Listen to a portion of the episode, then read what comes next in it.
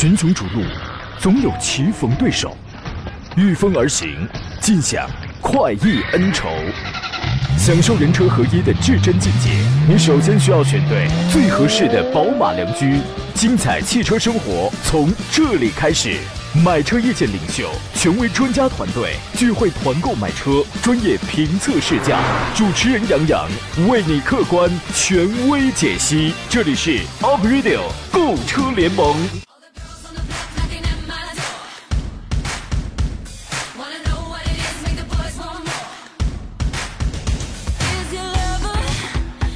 来吧，诸位，又到了咱们的时间了。这里为您开拔启航的是山东交通广播 Up Radio 购车联盟。星期二上午，我在这儿问候全省的驾驶员朋友，我是杨洋啊。有人呢教了我一个判断春天是否到来的办法，说呀，当你看到街上同时出现穿羽绒服跟穿短袖的人同时出现的话，那这个就说明是春天到了。后来我想了一下，我说这个哥们儿一定是就那就生活在济南吧，就是啊，这个地方啊，春如四季，尤其像今天这样风还挺大的。昨天呢我还穿短袖，今天不得不加一外套。出门五分钟你就已经可能是换了六个发型了，活脱脱能美死。终于能明白为什么我们一直在讲说大自然是最为鬼斧神工的美容师了，终于明白这道理了！今天直播一个小时，欢迎跟我们来探讨解答一下选车买车的专业问题。当你不知道该买什么车了，不知道谁比谁更 OK 更适合自己了，欢迎跟我们来探讨。直播间两路号码已经开通了，号码分别是零五三幺八二九二六零六零或八二九二七零七零。你还可以给我们发微博，新浪微博请关注我山东小广杨洋侃车，还可以发微信关注微信公众账号山东交通广播或者是山东小广。杨洋看车团发 QQ，我们全部照单全收。观看今天节目的视频直播，请点击山东交通广播的微信公众号左下方有一个直播键，你就能看见，你你就能看见了啊。尤其今天这个座上宾，刚才我见到了他的时候，我说他头上一定是打了这个油光水滑的东西。来自济南银座汽车了，刚刚做完美容手术的田道贤，田文光老师，你好，田老师。大家中午好啊！头发是刚做过的啊，头发刚做过。你看我这就没什么型，都被风这个全给吹乱了。我这两天，我我感觉我家里啊，就是这个这个发蜡用的特别快啊。以前那时候一天抹一次就行了，现在一天抹五次，是吧？您下回来你可以你可以做一个这个齐刘海是吧？嗯，我怕变成梅超风，风太大了。你知道我有同事他就剪那刘海，然后他他就跟理发师讲嘛，说你给我剪一个漂亮点的。嗯。你要是剪的不好看，我就不给钱。哎，后来人理发师说：“妹子啊，你要是不想给钱，你就直说好了？啊，这个太难了。这个这两天反正风挺大的，春天那就这样啊。哎，又又到了万物复苏的季节哈。很多人其实很讨厌这个季节，因为我挺喜欢这个季节，很多人过敏嘛。啊，很多人过敏嘛，马上各种絮都有了。嗯嗯，其实这个季节还是挺好的哈。但是这个季节对于爱车来说，其实很多地方需要注意的地方哈。你比如说，马上柳絮会多了，杨絮啊。你你串错门了，你应该到下午节目去。哎，我觉得有必要给大家提醒提醒吧，特别是要一定要经常换空气滤芯啊，因为我是有典型的例子，这个滤芯你要不换啊，确实对车能造成伤害，而是对人身体造成伤害啊。这个昨天我们节目听评，有一位听众他给我的节目他是这样评论的。请杨洋啊，多给这个来做客的嘉宾出几道送分题。这个这一定是老朋友，我跟你讲，能说这话的一定老朋友。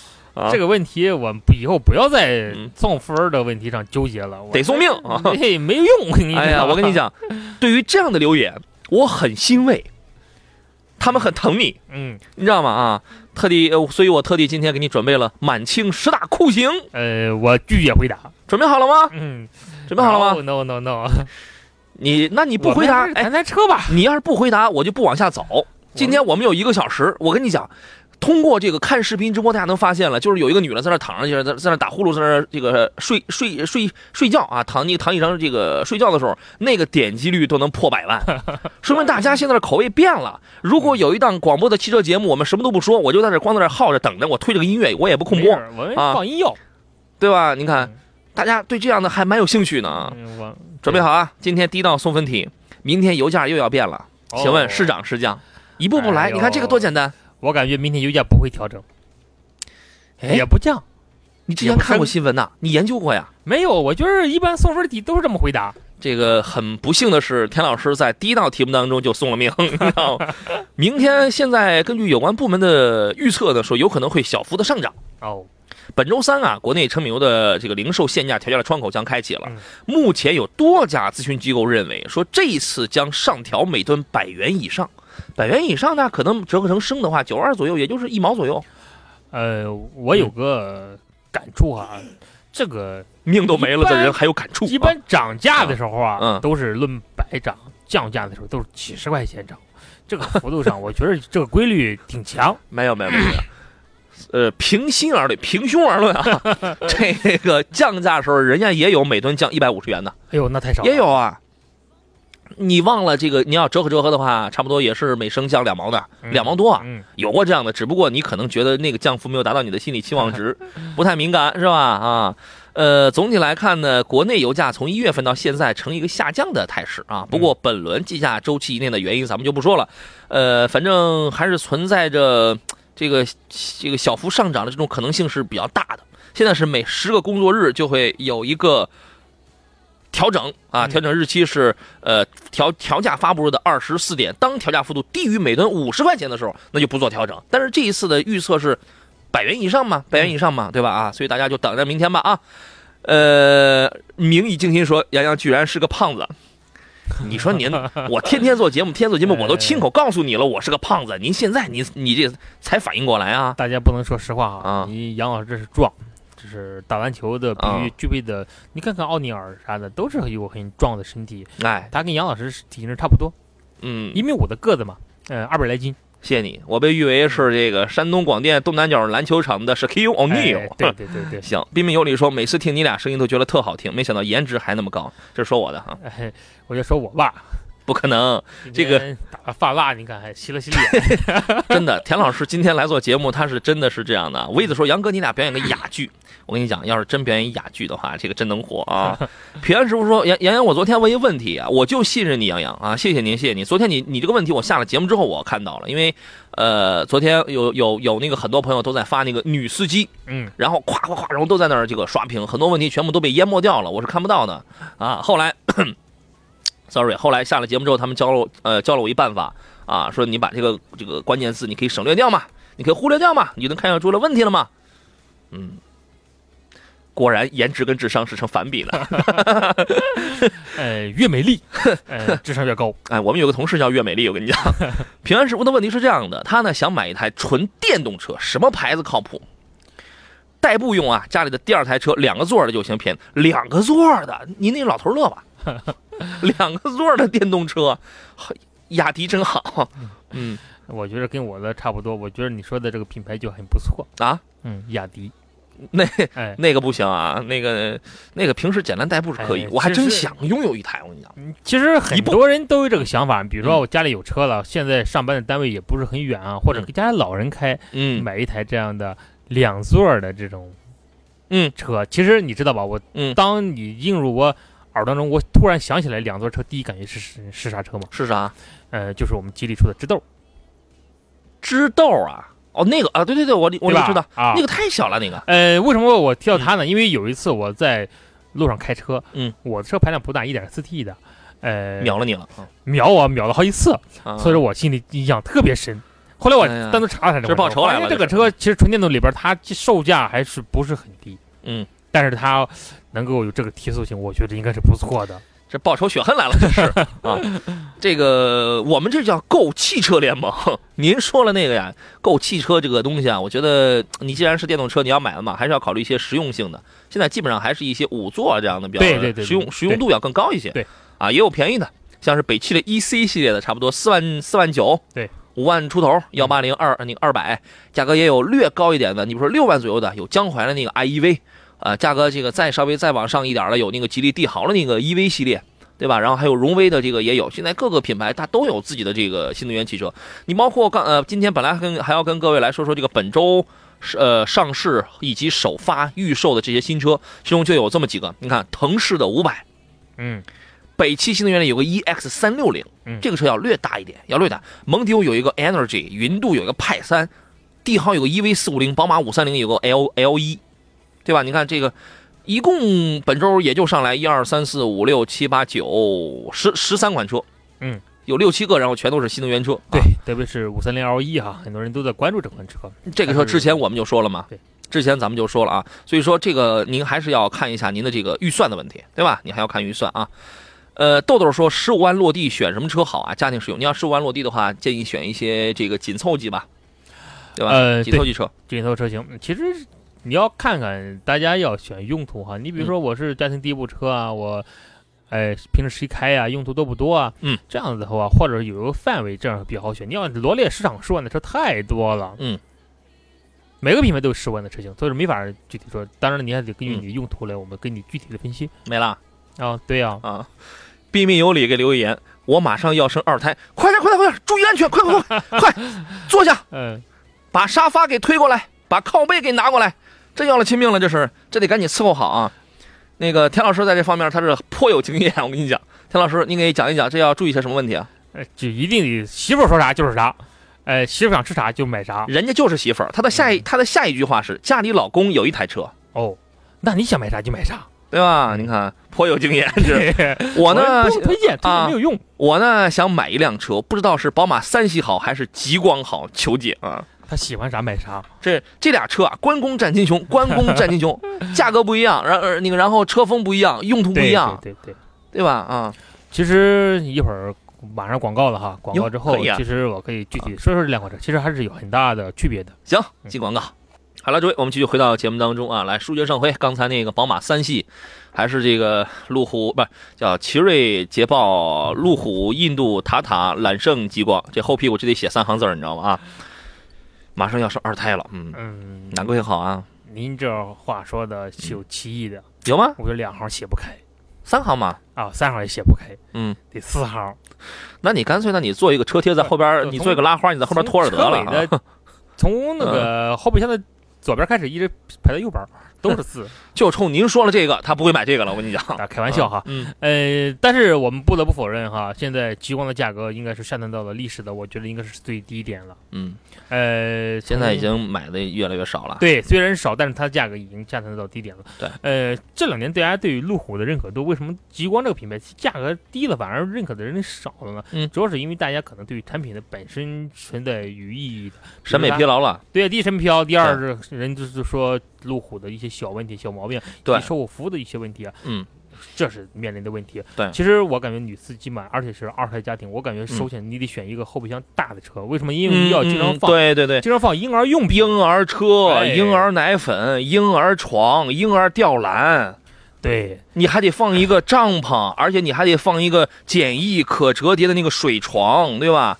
孩子没事出来游个泳什么的，你那个路虎放不了，放不了，三二零也放不了了。三二零，你好歹五百五百升那个后备箱，你还能撑一撑。我跟你讲，你都放泳池了，那三二零放不开。我觉得你怎么得上上一个七系。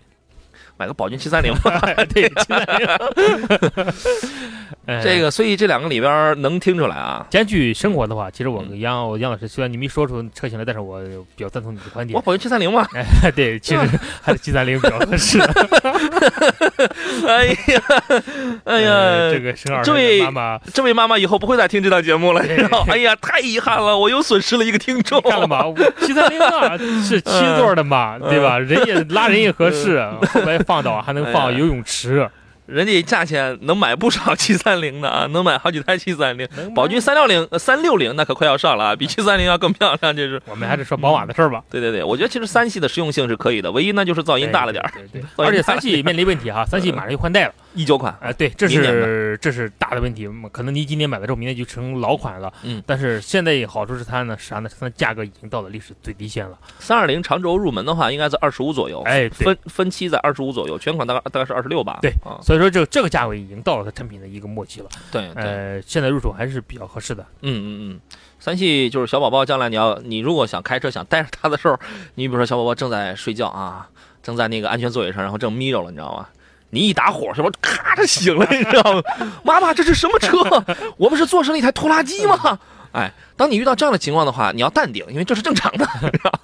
哎，小宝宝从小然后就被培养出了这个耳朵这个耐抗噪，你知道吗？呃，当耐噪音，当这个做的是习惯之后啊，你宝宝到五六岁的时候就会发现，哦，这是三系，哦，这是五系。对，宝宝从小就能凭声音判断。哎，这就。哟，可以呀！你从小就能判断这个车辆的品牌，通过只通过声音啊。呃，谁与争锋说今天济南开这个印刷展会，杨洋去济南能看看你吗？展会开三天，什么玩意儿？哦，三月份有个印刷展会，好像每年都有，好像挺大的。啊，你去那儿应该应该看不见我，我除了脸长得像一张纸之外，别的应该不需要印刷了啊。鲁青呃鲁呃不鲁辽克轩他说你好杨洋八万左右啊，我是买一台年份近点的狮跑呢，还是买辆年份长的凯美瑞呢？家用帮忙拿主意。我觉得年份还是越近越好，第一是年份越近越好哈。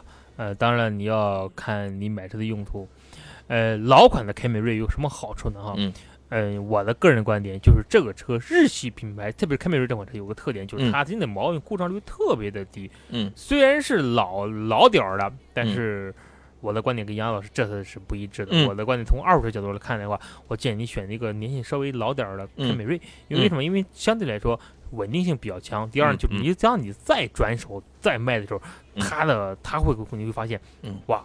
这个车折损真的是不。如果是八万元，就算是折半的这个凯美瑞的话，那基本上能买到一一年左右六年啊，七年。你说的六七年左右的，六七年左右的凯美瑞啊，经典款。其实技术稍微老一点，但是它不会有什么太大的毛病，对吧？对对对。但是像狮跑吧，这个车这两年它口碑嗯不是非常好，嗯嗯，而且款式也比较老。行，那明白了，那就考虑这个凯美瑞吧啊！夜行者说：“杨好，啊，田老师好，我真特别怀念以前两个小时啊，想想都过瘾。现在总是感觉意犹未尽，节目时间太短了，强烈要求再加两个小时啊！没事，虽然时间不行，但是我们为大家服务是全天的嘛，大家随时可以关注杨老师，杨老师会第一时间给大家进行回复。那么，请问他们如何能关注我呢？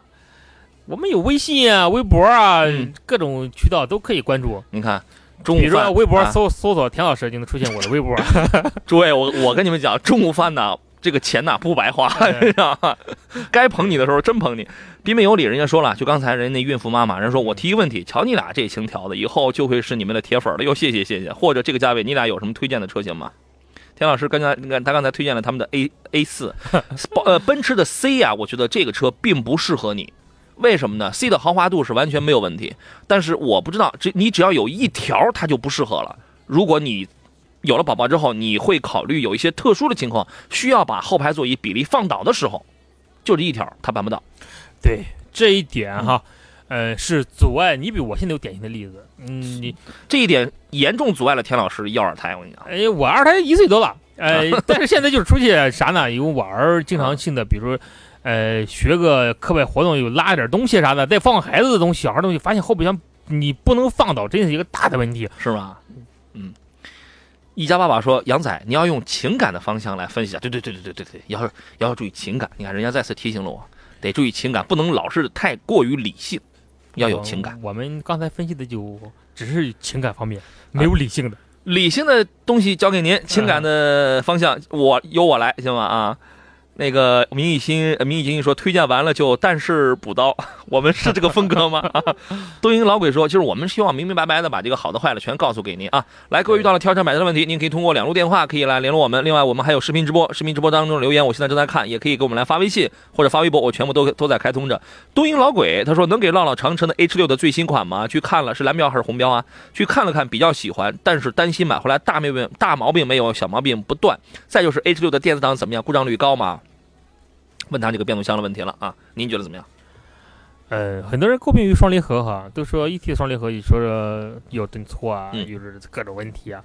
其实，如果大家懂工作原理的话，双离合的话，就发现其实双离合功能力非常的简单。嗯，它出现这个问题，就是因为纯粹就是这种设计的问题。呃，所有的双离合，这这种小排量双离合的话，基本都会面临这种长期时间的低速行驶，可能会偶尔有错档的情况，但这也是偶发情况，这也不是说经常的。呃，作为一个 DSG 的用户来说的话，这两年我的感受就是，嗯，只要你常开适应了就好了。嗯嗯嗯，但是我想说，H 六这款，但是你知道大众的这个，因为它发动机的设计原理跟其他有些品牌它它是不一样的，对对吧？你比如说你那个，对你那个涡轮增压大概是，你如果是呃稍微早点，应该是不是在一千八左右？对，一千八百左右，一千八，一千七百五十转左右，对，它就可以开始介入。但是长城家的它是它得两千转以上啊，嗯，对吧？虽然你听起来这个数字要是差的好像不是太大，但是你作为一个一点五 T 的一个小排量车，你在市区来行进的话，动力啊。对，嗯当你没有达到这个转速的时候，其实它就会，就是它那个介入点，对它比较弱，它那个介入点它就会来的会特别突兀，对对，对吧？这也就是为什么有人会觉得这个呃不平顺呐、有这个拖拽啊，就是这个一个挺一个挺重要的原因，对吧？H 六这两年哈一直面临一个问题啥呢？就是动力性问题。这个问题不光它是自动挡，手挡的问题也面临着就是对动力的问题。对，是这样。啊、所以说就是 H 六这个车，它并不是小毛病的问题，它这个小毛病并不是很多，嗯，它最大问题是动力。嗯你我建议您亲自去试试这款车。对，呃，只要是动力上，你能你您觉得能接受，嗯我建议你哈拉上两三个人再去试车。不要一个人去试，可能试不出来。特别这个季节天热了，开开空调、嗯能不能行？如果你觉得能行，没完全没问题，那你去选它。但觉得如果很勉强能接受，嗯，建议你看看一点八 T 左右的车型，在越野两点零 T 的，啊，它有两点零 T 的啊二点零两点零 T 的您说是其他品牌一点八 T，的比如说像是博越啊、对 CS 对七五啊这样，对对对，对，可能会更能满足这种真正体现出越野车的这种特性来。没错啊。呃，豆豆说，请点评一下逍客和 X 三五吧。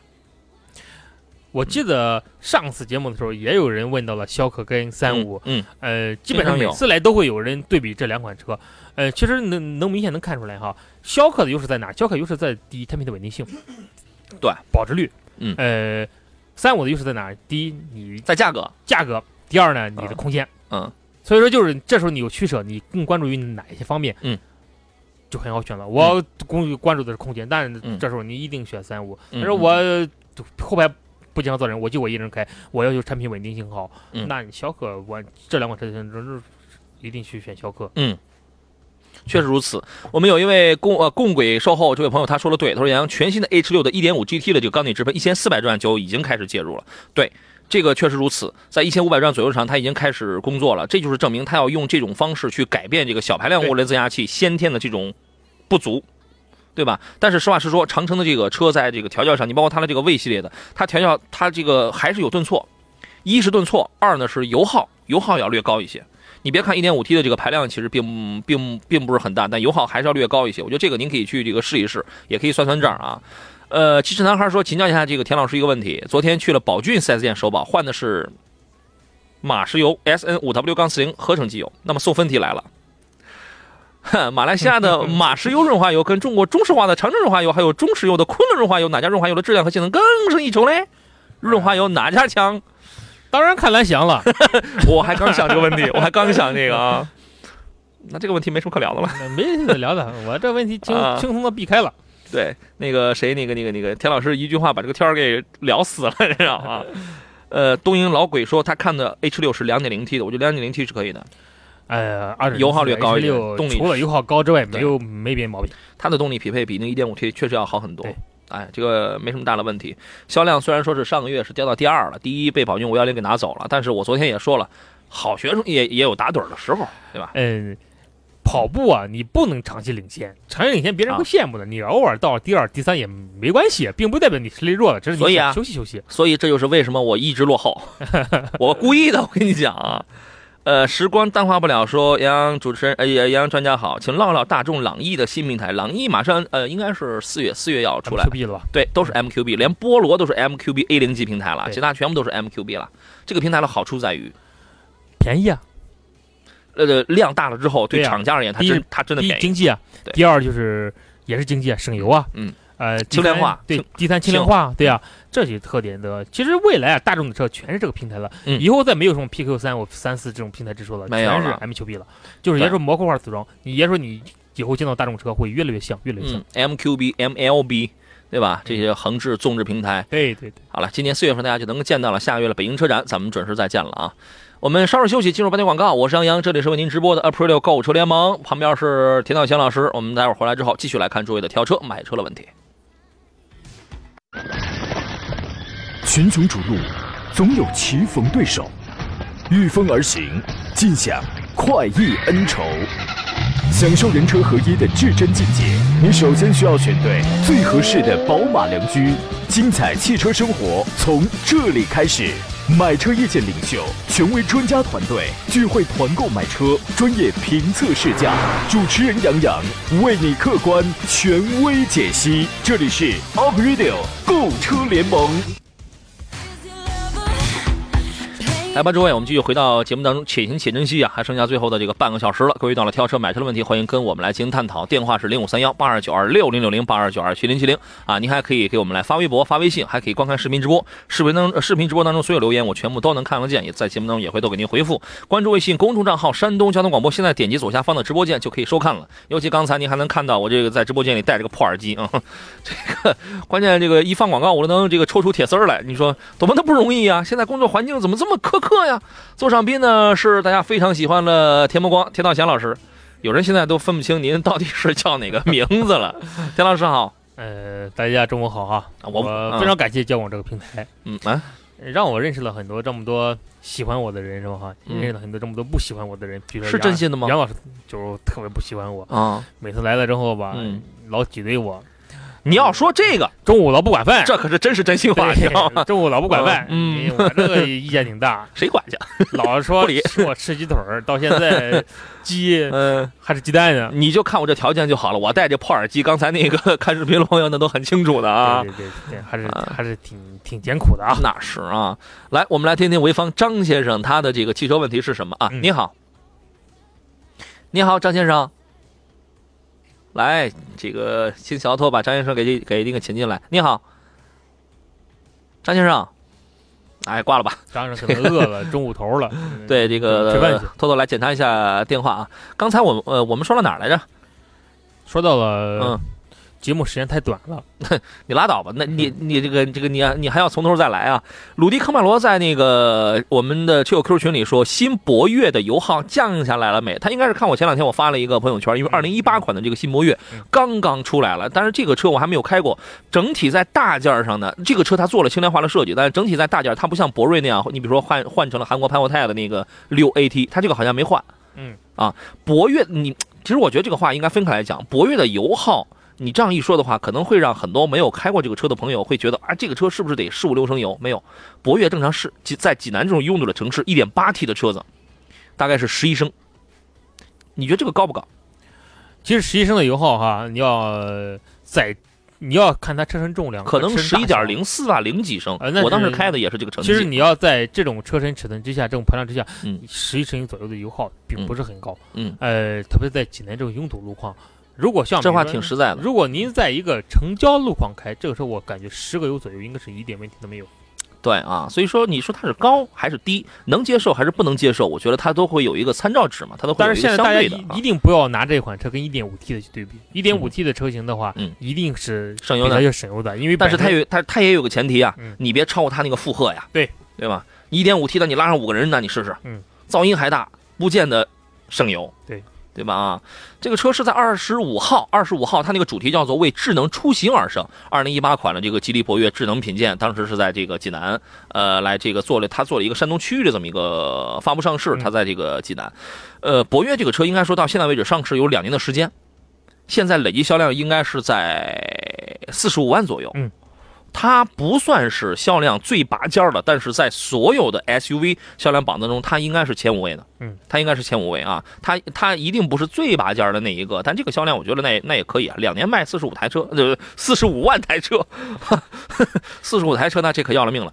呃，一八款它有一些呃外观有一些简单的变化，它那个理念叫风洞造型，嗯，就是原来那个两边那个雾灯那个进气口，中国元素玉如意是吧？嗯。现在人家不用玉玉如意了，嗯，就是说源自战斗机的那种设计灵感，叫风洞套件反正你那个前脸，你一看呢，呃，你你包括它那个尾灯用那个双 C 型的熏黑熏黑的那种，嗯，后保险杠、雾灯槽那些位置全给你改了，高亮的双排气筒的这种设计，就让你营造一种很年轻、很动感。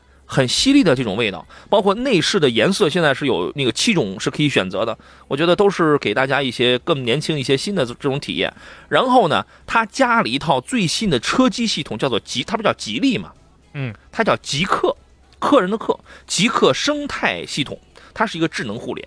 呃，大概是上周的时候是吧？有朋友在节目当中问到那个吉利的这个人机交互系统是怎么样的？嗯，我后来我想了想。曾经那代车没有给我留下特别深刻的印象，因为我不太关注这些东西。呃，给我印象最深刻的就是当我要听什么音乐的时候，然后它就会自己去打开酷我，然后去给我去下载。在第一代车上，应该说它能直接安装的软件还并不多，但是在这一代二零从二零一八款的这个博越开始，它联合了什么阿里、高德、科大讯飞、喜马拉雅、腾讯车联、京东什么，就是你有很多的 A P P，你都可以自己下载了。我觉得这个还是蛮方便的。这个应该要比一般的这种互联系统要好哈。嗯你比如说很多互联系统只是支持一到两个软件，对哎、你要原厂设定啊对原厂设定的很多软件，你要真要支持这么多配置的话，确实是很方便。对，然后呢，轮胎我我印象很深刻，给你用是马牌轮胎，嗯十万出头的给你用马牌，这个也是非常讲究运动的。它那个这一这一款博越它有个功能啊，叫自动开窗。嗯，我觉得这个挺好的，挺有意思。呃，原来不是经常就是夏天到来有有有把那小朋友不是这个嗯很不小心就是锁在车里边了吗？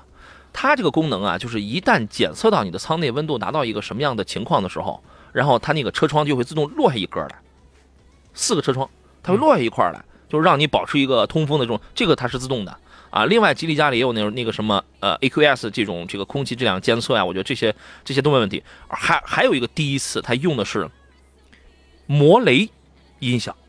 嗯，德国魔雷音响，嗯，这个在吉利上这也是第一回啊，所以说这是二零一八款的一些新变化，大核心大件没有什么这个全新的内容啊，我觉得主要是对于一些呃配置啊、外观方面做一些做了一些升级。智者天空说今天看到了一辆新款的博越，比老款好看，我觉得老款呢显得比较务实、比较朴素一些吧，新款显得特别的运动，各位可以去看一看啊。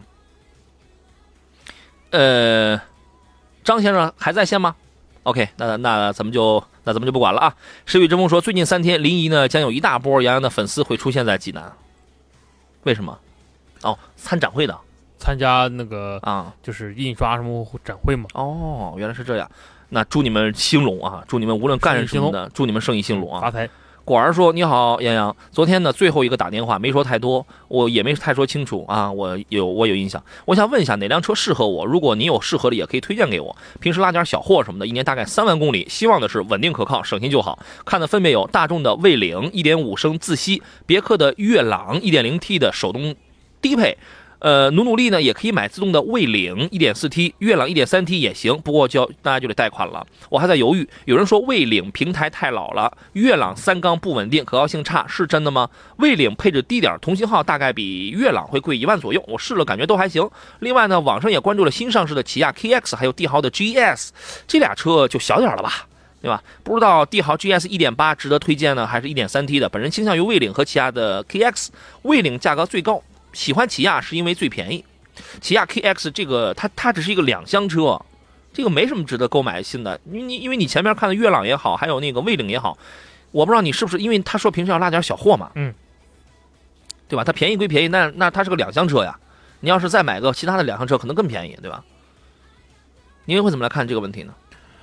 呃，你要看它拉货的次数多不多哈，而且你要看用你是拉什么货物。嗯，如果你是想拉一些比较长的东西啊，哦，它应该我看从它车型选择上来看的话，应该它是呃嗯选的车应该是它就一款 MPV 或者大或者大两厢的对一个大两厢的这啊种车。对其实这个蔚领啊这款车，当然它提到平台的问题啊，嗯，呃，它确实它跟朗逸、宝来啊其实是很相像的嗯这。这种平台，它是有国产的一些车型之后延伸出来的这么一个产品。本身从产品质量上来说的话，它嗯还是还是可以，因为它毕竟属于市场当中的小众车型，嗯，呃，销量呢说不上非常的好，但是有明显的优点就是它的这空间大啊，嗯，空间大，呃，储物能力强，呃，其实蔚领当时提到了之后，我还想到一款车，就是本田的捷德，呃，这款车的价位应该说。跟蔚领的价位是基本相近，可能会贵个一万左右。嗯但是相比来说，产品的稳定性来说的话，就要比蔚领要更强，而且它有六座的可以去选择。嗯，你或者是如果不想六座，你可以呃五座啊，五座后排放倒，之后空间也非常大，拉东西也比较合适。嗯当然，像三缸的机器，像悦朗这款车的话，嗯，怎么说呢哈？对于三缸机器的话，呃，很多人说还是要观望观望，或者觉得抖动一些。两害相权取其轻啊！你宁肯要个老平台，也不能要三缸。哎，对，其实我这是我的观点。其实可能未来几年大家可能会能接受，但是现在这个时候，大家接受三缸的时候，确实还有点难度。这是我的观点。蔚领的平台确实老，因为它因为它就是 PQ 三四宝来的平台嘛，对对，但是不是说不能用啊？对，不是说不能用啊，对吧？平台老，但是平台呢，其实它确实从一定程度上能反映出这个技术，对，对吧？你比如说 P 三四平台的这个典型代表就是宗米女良的这个半独立后悬架，P 三五平台这个典一个典型特征，那就是多连杆的独立后悬架，那个后悬架四连杆五连呃五连杆。但是整体上来讲，对于老百姓用车来说的话，除非你是一个能感觉到或者非常追求技术、非常追求品质的，不然的话，其实在用起来，呃，也都能用，对吧？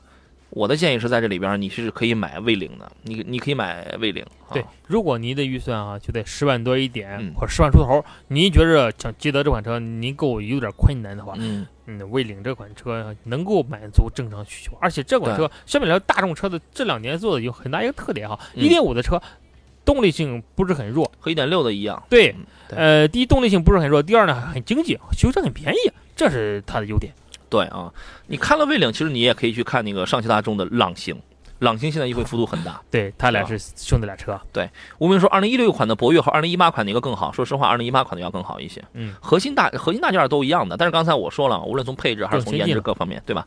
呃，老款优惠一万一到车展还会掉吗？一八款呢会有优惠吗？一八款现在上市的时候只是有一些这个服务方面的有有有一些套包。啊，你比如说你是分期的，你是售后服务的，它有这样一些这个套包啊，呃，你可以等等，因为预感这个车不会很难卖的。风雨先要说吉普的大指挥官值得期待吗？大指挥官应该是怎么讲？大指挥官啊，因为上一代的四四点七升的那个指挥那个 Commander 应该是停留在零八款了吧？停留在零八款之后就没再更新过了。今年二季度大概会出一个新的大指挥官，换发动机了，两两点零 T 的。还是配那套九 AT，原来你看，你哇塞，四点七升哎，那个多过瘾啊！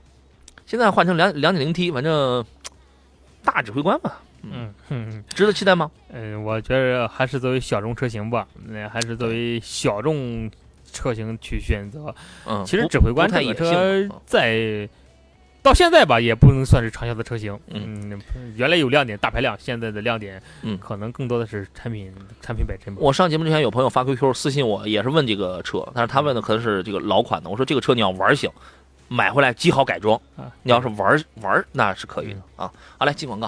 好了，诸位，我们继续回到节目当中来啊。今天最后一段时间过了飞快，我们来听听热线上的吴先生啊，他的买车提问是什么？你好，喂，你好，你好，吴先生，请讲。哎哎，我这边是买车，先就是看了就是几款，就是呃普通那种就是国产自主品牌那个 SUV，就是那个荣威的 RX 五，还有那个那个博越。嗯，看这两款，觉得比较一下，然后哪一款值得入手？嗯，你比较在乎的是什么呢？比较在乎的就是呃那个空间，嗯，然后其余的倒无所谓。空间就是因为家庭用车嘛，就是动力动力还行。看到这两款车动力都挺不错的。嗯，空间这两个车其实相差并并不是很大，它最大的差距就是在于这个动力，动力跟这个配置。呃，你你打算要花多少钱？你一说价格我们就很明白了。我预算就是在十五万之内。哦，十五万，那你这个预算就已经很充沛了。十五万的话，博越你能拿次顶配。然后荣威那个的话，它那个十四万八一个，后来又它又应该是又增了个十五万八一个，都是那个带大 pad 带云 S 系统的那个。啊，这个这个我这个我知道，就是现在就是荣威就是这个预算就是买哪一款比较合适？荣威说实话，你这样买的话，我之前我我那节目里说过，真的你要是低于指导价十四万八的那一那一款的话，配置确实都不高，都不高。啊，嗯。就是十四万八那一个是吧？你最起码你得买这个，你要买二 X 五的话。哦，十四万八就是二十 T 的那个一点五 T 的那个是吧？一点一点五 T 那个它叫互联互联智享还是叫互联什么？就是从这个车上才开始配那个大屏幕了，因为你买这个车本身就是冲着它的这个系统跟它这个功能去的嘛。哦，是那个互联网智慧版。我看到那个是，应该不叫是叫智慧吗？反正就是什么互联智享，还是还是还是什么东西？价格我记得比较清楚。现在还考虑一款车，就是这个缤智。嗯，这个车这个车值不值得入手？我觉得您先这个啊，咱咱们先把前两个车咱们先那个说清楚啊。花到了十五万，田老师你觉得是买博越更合适，还是买荣威 RX 五更合适呢？呃，其实这两个车哈，我刚才一直在听他的需求哈。嗯。他提到了之后，他对于动力性要求。其实刚才你说的动力，我不知道你有没有试过 RX 五。呃，RX 五没有试驾，但是我试驾了博越。对，呃，RX 五感觉怎么样？博越你感觉怎么样？博越我试的是顶配的那个，呃，二点零 T 的那个。嗯那个动力我感觉挺好。然后呃试驾过程中，嗯、稍微一加速吧，有很强的那种推背感，嗯哎、觉得那个动力还可以。嗯，就考虑它的这两款车的空间它是不一样。嗯，嗯空空间其实相差真不是很大，对吧？啊，确实从外观上看着空间有一定的差距，但是进去吧，那个空间觉得还可以。对，内部空间相差不大。这辆车最主要的就是在动力，动力方面博越确实要好很多。啊，我试的是那个博越那个最新款的，它就是二零一八款那个最新款的那个顶配的嘛，嗯然后那个加了很多配置，嗯，然后那个中控好像也换了，不是？啊，中控换了吗？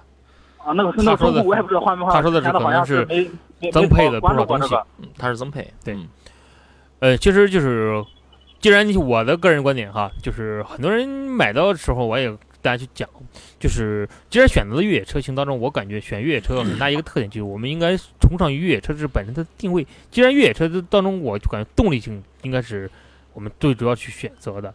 呃，如果您对于油耗上您不是很在意的话，就从长远来看，未来几年来看的话，选一款动力好的车还是。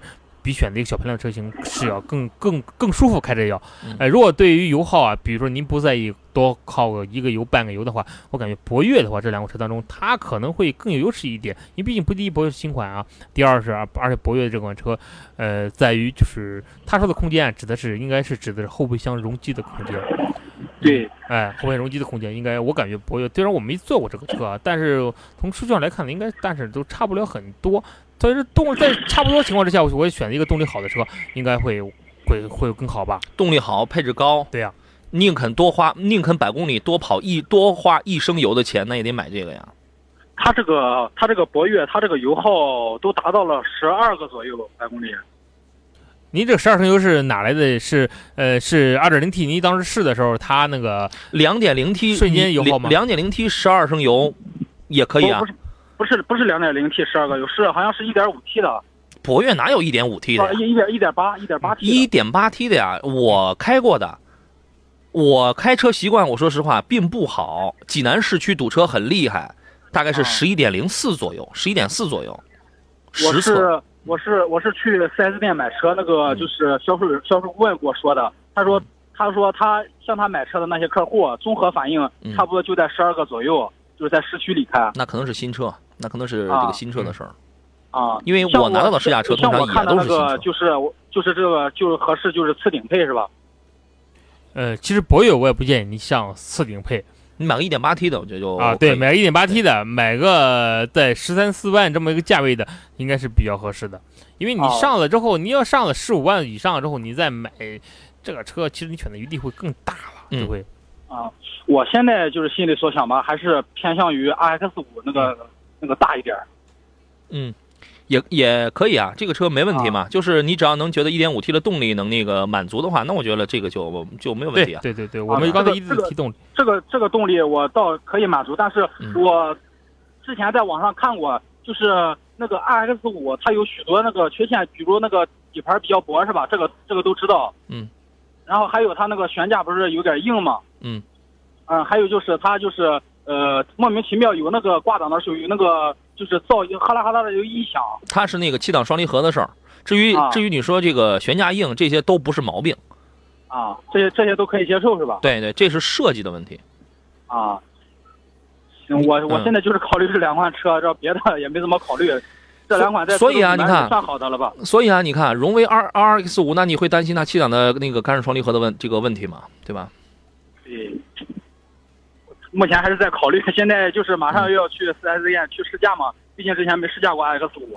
可以，你可以去试驾一下它这个气囊干式干式双离。其实我们能听出来，我们该跟您说的，你呃也已经说了，你自己心里其实也明白一些个事儿，但是你就是觉得你你挺喜欢 R R X 五的那个空间，对吧？对，就是多少还是有一点想想抱着一点侥幸心理的，其实还是对？是是是。嗯其实这两款车一直犹豫不决，这不青岛这边马上就要车展了嘛，嗯到五一那五一那时候国际车展，嗯到，时候就是现在先提前出来打算看一下，到车展的时候，然后可以准。备订一台。您可以看看，但是我要我要我要告诉你一个我个人的，就是没不带任何情感色彩，我基于理性角度出发了这么一个选择。如果是我的话，我会去买一点八 T 的博越。好、行，我可以考虑一下你的你的建议。好，那您琢磨。哎好嘞，好嘞，哎再见啊。哎好嘞，好嘞，再好嘞，好嘞，拜拜。因为你一样的钱，我一定我是要买最划算的。道理很简单的，这个不需要有任何情感色彩，我一定我是要买最划算的呀，嗯，对吧？你这个东西它这个差不少，这个就好就那个什么这个，好比说我们还是拿买手机这个例子来那个举吧，三十二 G，啊，不是两个品牌。A 品牌跟这个 B 品牌，A 品牌大家都这个非常喜欢的这个一样的钱，我为什么我就不买这个呀？性能要也要那个更好一些，对吧？当然，你如果说 B 品牌差了好几千块钱，差了好几千块钱，它的呃什么那个那个芯片什么要那个更好，那这个是那这个也是可以考虑，嗯，对，对吧？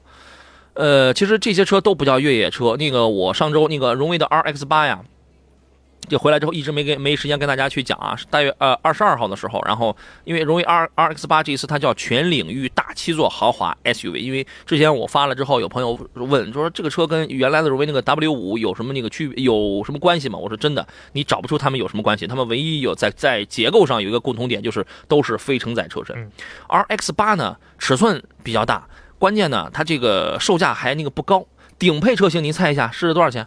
顶配车型二十二万左右，那是次顶配，它就是当天它只公布了两款高配车型，嗯。就卖的最贵的那款是二十五万八，嗯，四驱三零 T，嗯，然后呢次顶配是二十二万三千八。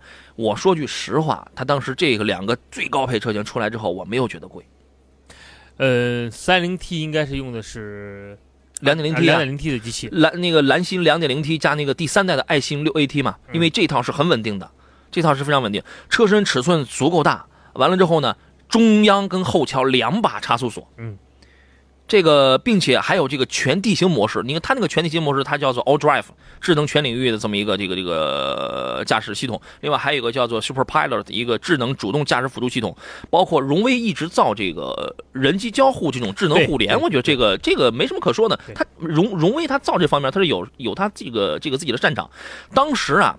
我们在晚晚上，你知道，二零二二年那个冬奥会啊，不，他不就要在那个张家口那个太武小镇，您知道吧？就要在那儿办。然后呢，他现在那儿正在搞那个基础建这个基础建设。嗯，我们提前去看了看，他那个坡呀，它有那么几条雪道，观测的这个坡度大概是二十八度左右。但是呢，其实，在那个你再往上的话，它还要再陡一点。嗯其实那个大概是三十几度的。那个要更陡一些，我们坐那个缆车，然后先上去的时候觉得都那个很陡，但是荣威的 RX 八这款车真的，我觉得，呃，之前 BMW 在那儿搞那个试驾的时候，他就没敢上登这个登上，嗯他上不去，他真上不去，然后他就在那个下边，然后这个给溜了一圈。RX 八真的就是一口气就是到了顶，关键还还又下来，能上去不算本事，这个还能下来的。哎，我觉得这个后头有时间跟大家真需要这个展开来聊一聊啊。当时晚上反正看的我们挺热泪盈眶的，我主要觉得民族品牌现在能造越能造成这样，我觉得真的是是挺激动人心的啊。时间关系，我们就先说到这儿了，咱们明天上午的十一点准时再见，谢谢田老师，好，明天见。明天见。